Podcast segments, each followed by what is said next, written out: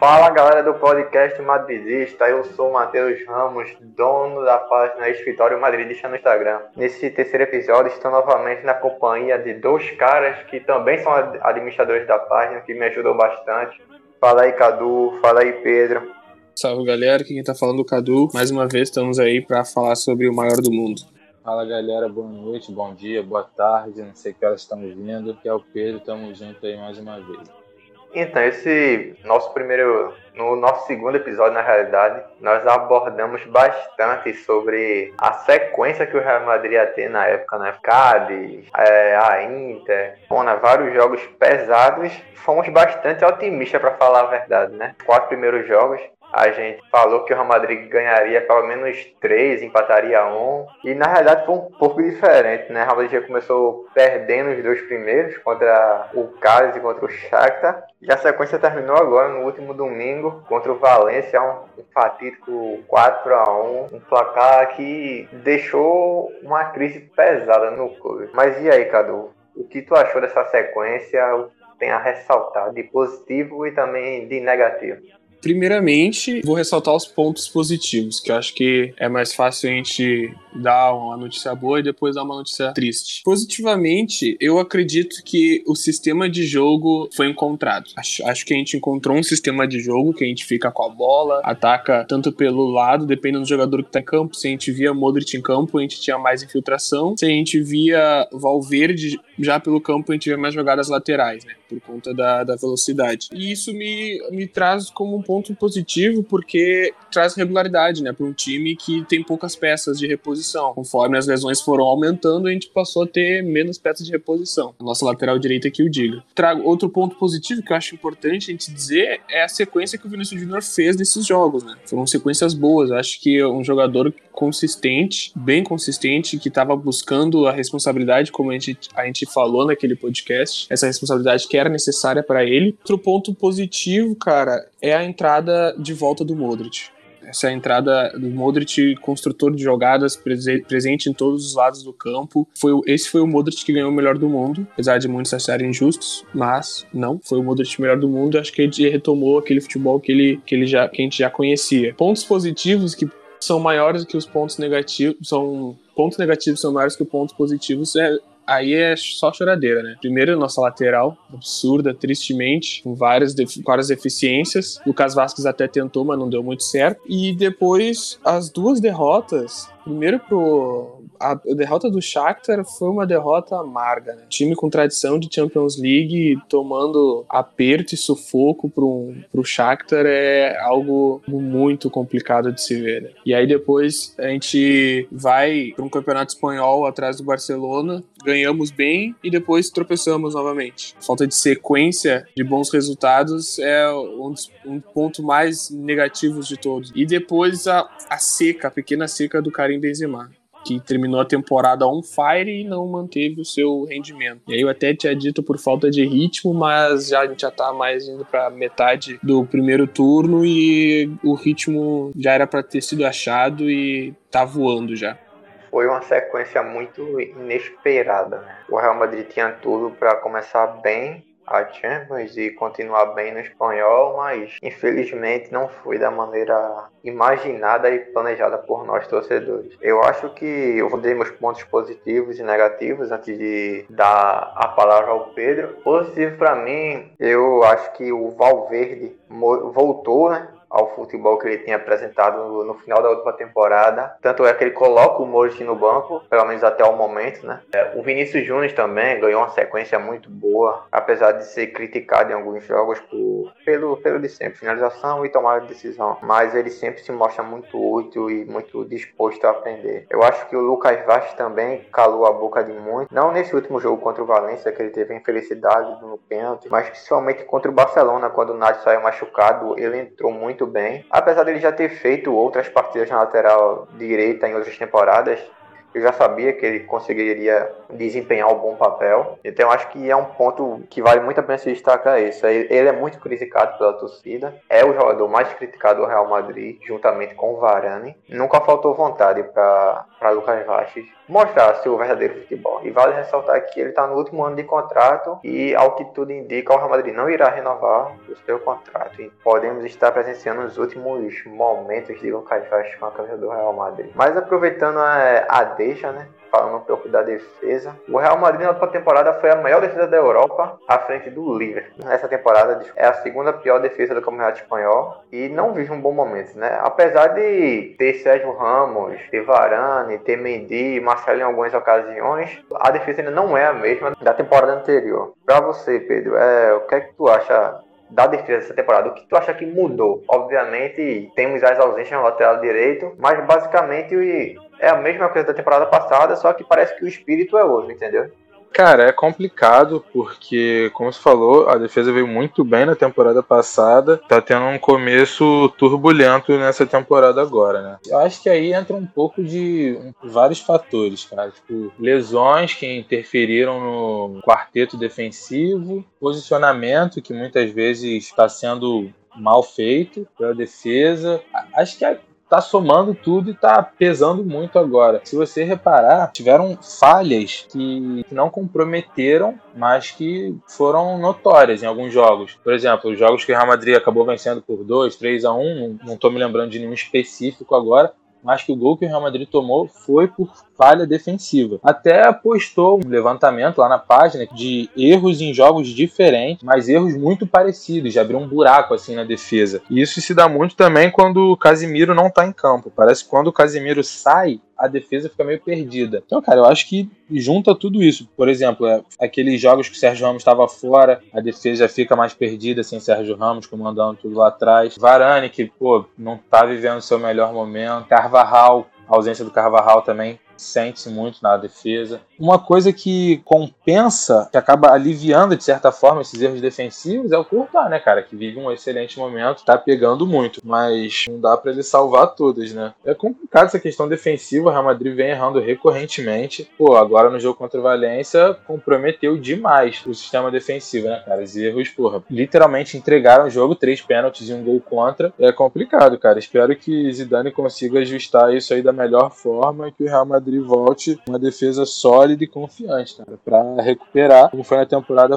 na temporada passada e fechar com um saldo positivo na defesa olhando para o sistema defensivo, o Éder Militão tá na hora de começar a jogar mais jogos. Acho que a gente tem que olhar para esse reserva imediato de Sérgio Ramos. Sérgio Ramos não é mais nenhum gurizinho, apesar de ter um, um porte físico absurdo, mas ele não é mais nenhum gurizinho.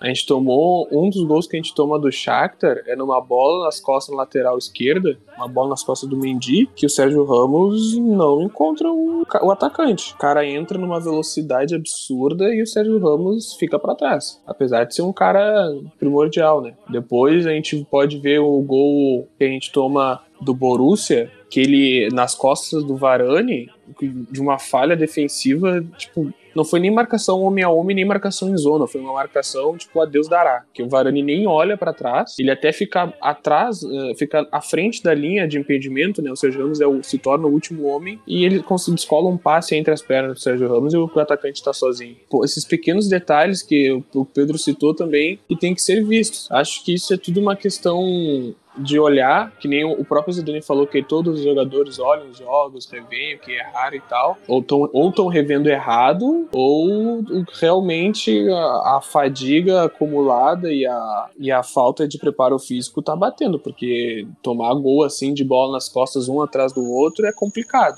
E a gente pega daí mais adiante o jogo contra o Valência, três pênaltis acontecem dentro da área, aí já é muita infantilidade para um time do tamanho do Real Madrid, né? Um pênalti acho que foi com, um pouco contestado, né? Sabemos na Espanha o VAR é um pouquinho errado, mas temos que olhar muito nosso sistema defensivo. Acho que a volta, a volta do Carvajal vai dar muita, muita, muita segurança pro time, muita mesmo, porque o Carvajal não é um cara que deixa brecha, é muito difícil os atacantes pela direita conseguirem brecha. E eu acho que o Marcelo não pode mais entrar como titular sempre. O Mendy tá aí para ser esse substituto e realmente tem que ser o titular. O Marcelo, em uma partida que ele entra agora junto com o Isco, foi um desastre total. Quem sabe por falta de ritmo de jogo, alguma coisa do tipo. 60% dessa culpa desse sistema defensivo dou pro, pro Zidane e os outros 40 para falta de desempenho mesmo individual dos jogadores. É, voltando um pouquinho no que você falou sobre, sobre o Militão, é, ele tem contado um pouco com a falta de sorte na realidade, porque se machuca, aí quando vou contra o Shakhtar, ele foi um dos poucos que se salvou naquela partida, é, aí quando foi agora contraiu o Covid e aí já teve que dar outra parada, entendeu? E vai atrapalhando a sequência, né? Tanto no Real Madrid como na seleção brasileira, obviamente. Somos todos brasileiros, torcendo pela seleção e sempre queremos nossos jogadores lá, né? Então é uma coisa que tem pegado um pouco para ele, né? Essa falta de sorte. No momento, se eu fosse Zidane, como eu sei que ele não vai fazer isso, mas eu preservaria o Varane. O Varane foi muito importante em outras temporadas, mas desde aquele jogo contra o City, que ele falhou nos gols, ele não é mais o mesmo. Então acho que seria a hora de dar uma preservada no Varane. A torcida tá pegando muito no pé dele, com razão. A mídia europeia tá pegando no pé dele. Então acho que seria um momento ideal para você preservar o Varane, né? E colocaria uma zaga com o Militão e o Sérgio Ramos tranquilamente. Eu acho o Militão um bom zagueiro, ele é rápido. Por jogar na lateral direita no São Paulo, ele tem qualidade no passe, no lançamento. Então eu acho que seria um pouco válido testar essa dupla de zaga. Tu concorda, Pedro?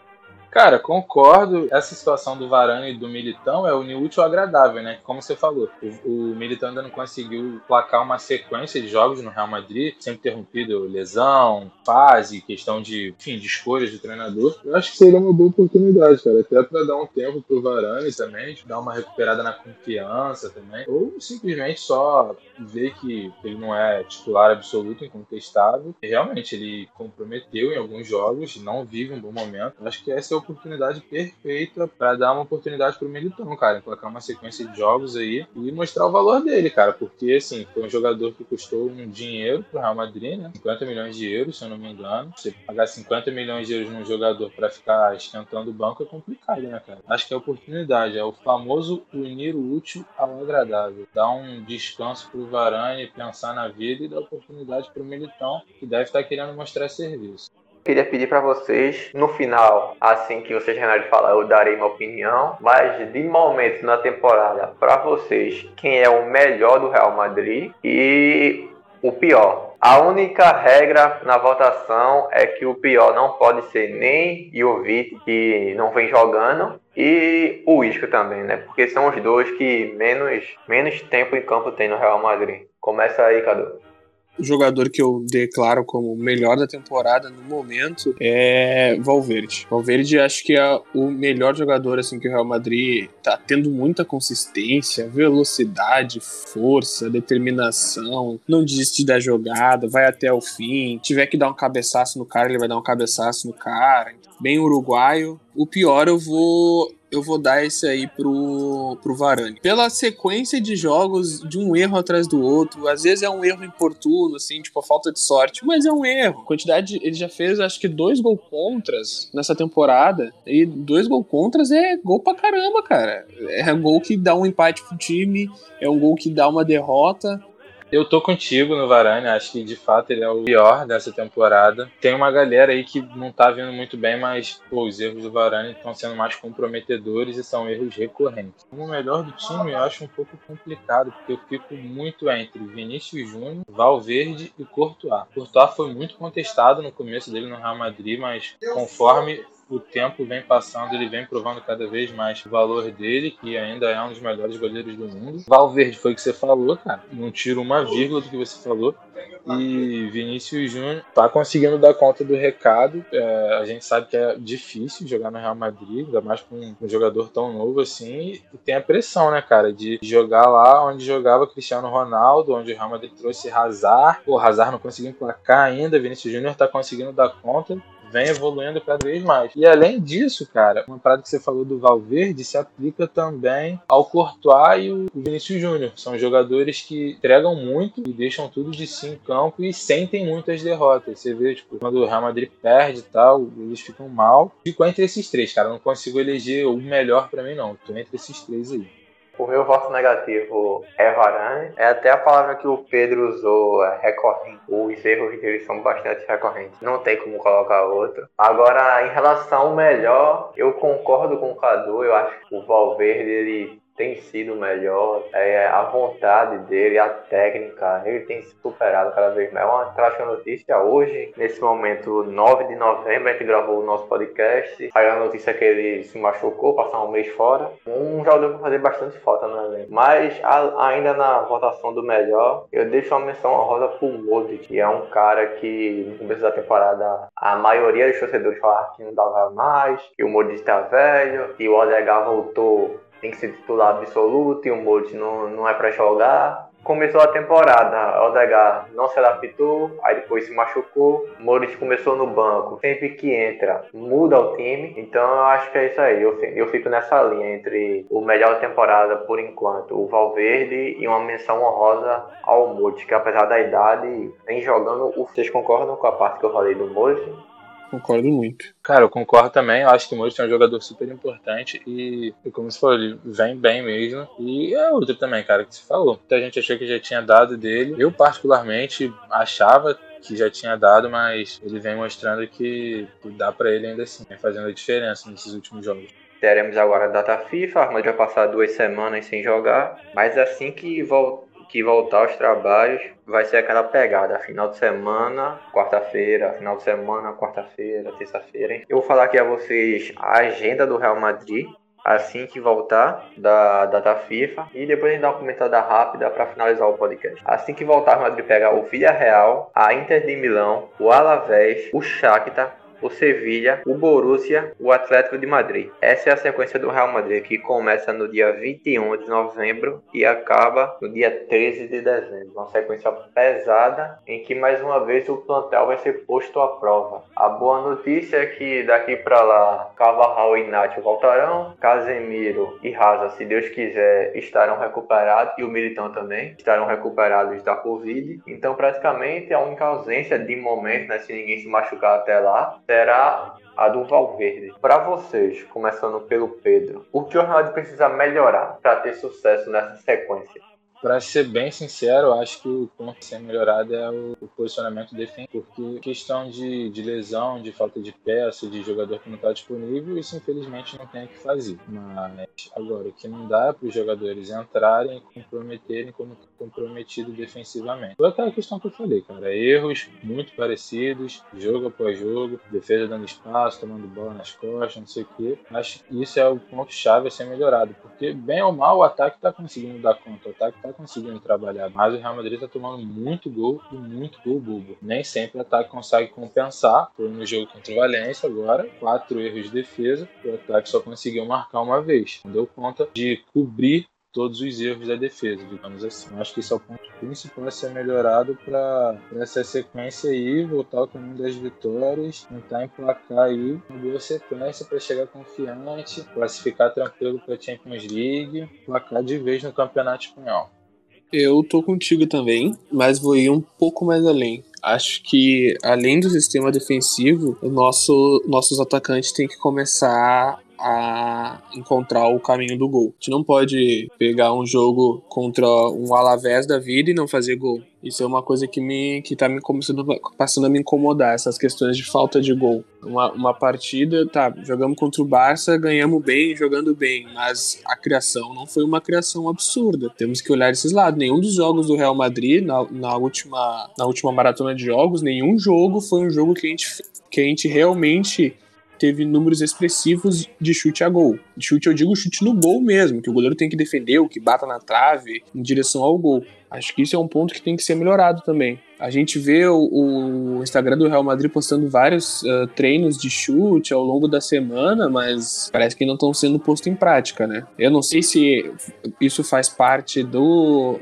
do que o Zidane vem pedindo dessa, dessa, dessa coisa de ficar bastante com a bola e ficar mediando a área do adversário ali com a bola na intermediária, ou se realmente o, o time tá com uma falta de criação, porque quer ver um exemplo? Vinícius Júnior entrou no jogo do Shakhtar, o jogo totalmente mudou foi outro jogo. A criação mudou. A gente deixa jogadores que não são tão agudos, a gente pena muito para fazer um chute a gol.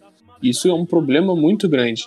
É, se a gente pegar exemplos de outros, outros grandes clubes europeus, vamos dar o exemplo do City, que não vive um bom, um bom momento, mas que é um clube com volume de jogo, com muito volume de jogo, que tá sempre chutando a gol. Sempre chutando a gol, sempre chutando a gol, sempre chutando a gol. Outro time, Liverpool. Média de chute a gol por partida, 13, 14, 15. Isso é um, é um problema bem sério que o Zidane também tem que rever além do sistema defensivo também, que a gente já tá martelando essa tecla já faz algum tempo, né? Tá começando as feridas já estão começando a virar uns cortes bem grandes. Se alguém não der um tapa na cara do Varane e mandar ele começar a prestar atenção no jogo, ah, vai ser cada vez mais difícil. Ainda mais uma sequência que tem Vila Real, tem Inter de Milão, tem Borussia, Atlético de Madrid.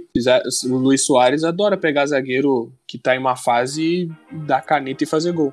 Por isso eu gosto de fazer o podcast com vocês, porque são pessoas que têm um pensamento muito parecido com o meu. Então o Pedro fala uma coisa, o Cadu completa e a ideia é sempre a mesma. Eu também penso assim, tem que consertar o setor defensivo, porque do jeito que tá, vai dar trabalho quando pega equipes ofensivas. E até equipes que jogam reativamente, se defendendo, sair contra-ataque, também é uma situação complicada. O ataque também, apesar de ter feito uma boa quantidade de gols, mas a criação, o último passe, tá, tá um pouco complicado. Mas é isso, rapaziada. Eu queria agradecer mais uma vez a presença do Cadu, do Pedro. Queria agradecer a todos que ouviram o podcast até o final. Queria também deixar uma menção, a gente falou muito da, das publicações que a gente faz na página analisando as falhas. Queria mandar um salve para Matheus, que também cuida, trabalha a gente na página, ele que faz as imagens, coloca lá os círculos lá para mostrar onde eu esteja a falha e a gente faz a publicação. Enfim, também queria agradecer a Food.story 8, uma loja de camisa que é patrocinadora oficial da página